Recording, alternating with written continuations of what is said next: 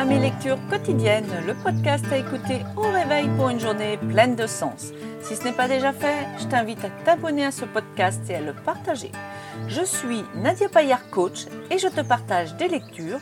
Aujourd'hui, le conseil numéro 185, Lâcher prise, du livre Les oracles des anges de Dorine Vertueux, et la question numéro 61, Pourquoi ce sentiment de n'être ici ni ici ni nulle part, du livre Le Psy de poche de Susanna McMahon.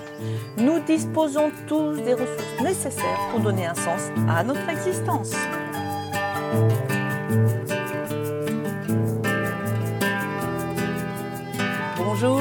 Bonjour Aujourd'hui nous sommes le vendredi 3 juillet 2020, nous sommes le 185e jour de l'année et il reste 181 jours pour finir cette année. Nous fêtons les Thomas et les Toms.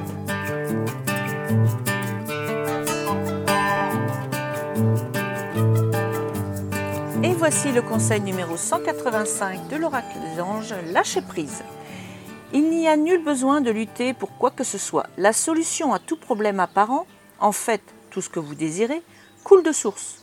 Lorsque vous luttez, vous basez vos actions sur la peur, ce qui envoie des messages énergétiques irréguliers qui créent des obstacles à la circulation de l'énergie, tout comme une rivière qui doit soudain franchir des rochers acérés. C'est l'une des raisons pour lesquelles l'inquiétude ralentit la manifestation de vos désirs. Quand vous laissez aller vos soucis et que vous les remettez entre les mains de Dieu, les choses peuvent redevenir harmonieuses et se manifester rapidement. Aujourd'hui, laissez aller tous les problèmes qui créent des tensions en vous. Vous pouvez le faire en les mettant par écrit sur une liste que vous adresserez à Dieu et aux anges, et dans laquelle vous nous demanderez de vous aider à lâcher prise le seul fait de vouloir le faire vous apportera de grands bienfaits. Pensée du jour. Je demande à Dieu et aux anges de m'aider à toute chose. Au lieu de lutter et de m'inquiéter, je parle au ciel de mes peurs. Je suis prêt maintenant à renoncer totalement à mes soucis et à recevoir la paix en échange.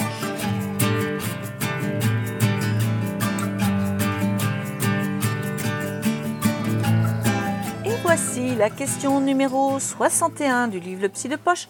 Pourquoi ce sentiment de n'être ni ici ni nulle part? Il y a des gens qui apprennent à être peu sûrs d'eux-mêmes. Ce sont des déprimés chroniques, des codépendants. Il y en a d'autres qui concentrent toute leur énergie sur l'acquisition de choses extérieures. Ils gâchent tous des années de leur vie sans être conscients ni d'eux-mêmes, ni de leur relation avec leur environnement. Pour ce genre de personnes, c'est un symptôme très courant que de se percevoir comme ne faisant partie de rien. Ils ne se sentent d'appartenance à rien, c'est même tout juste, tout juste s'ils sentent qu'ils existent. En refusant de s'occuper de soi, de se mettre à la première place et de savoir ce que l'on veut et où l'on est, on gomme littéralement son existence.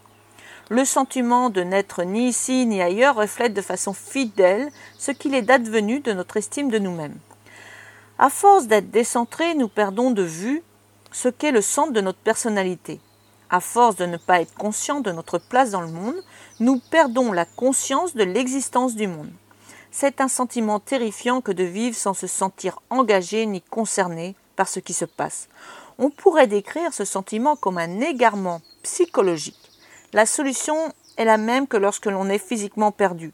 On demande son chemin, on cherche quelqu'un qui puisse nous guider jusqu'en terrain connu, on reçoit des indications qu'il faut suivre. Puis, l'on agit, on quitte l'endroit où on s'était perdu pour se rendre dans un endroit connu.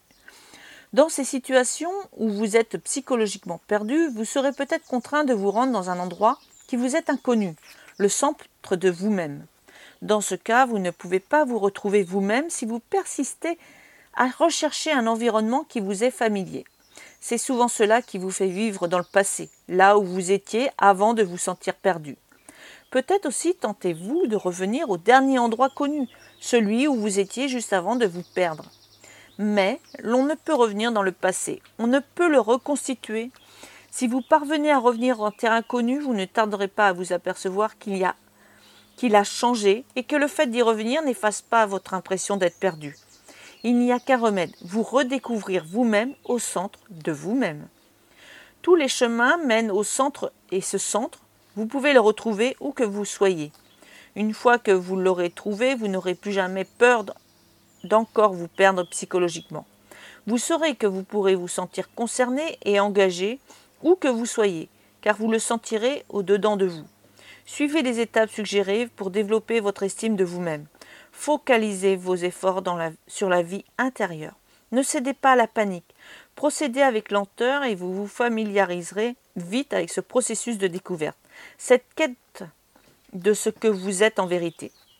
Plus vous prendrez l'habitude de l'estime de vous-même, plus vous vous sentirez sûr de vous pour devenir vous-même. Mieux vous vous sentirez centré. Plus vous aurez conscience de votre présence et de votre place dans le monde, vous commencerez à savoir où vous êtes en permanence et vous aurez un parfait sentiment d'intégration même dans un cadre inconnu. Votre moi intérieur deviendra pour vous un foyer confortable et familier. Voilà pour cette question. Donc demain, question numéro 62. Pourquoi ai-je parfois le désir de mourir? Et après-demain, 63. Pourquoi ai-je tellement honte de demander de l'aide?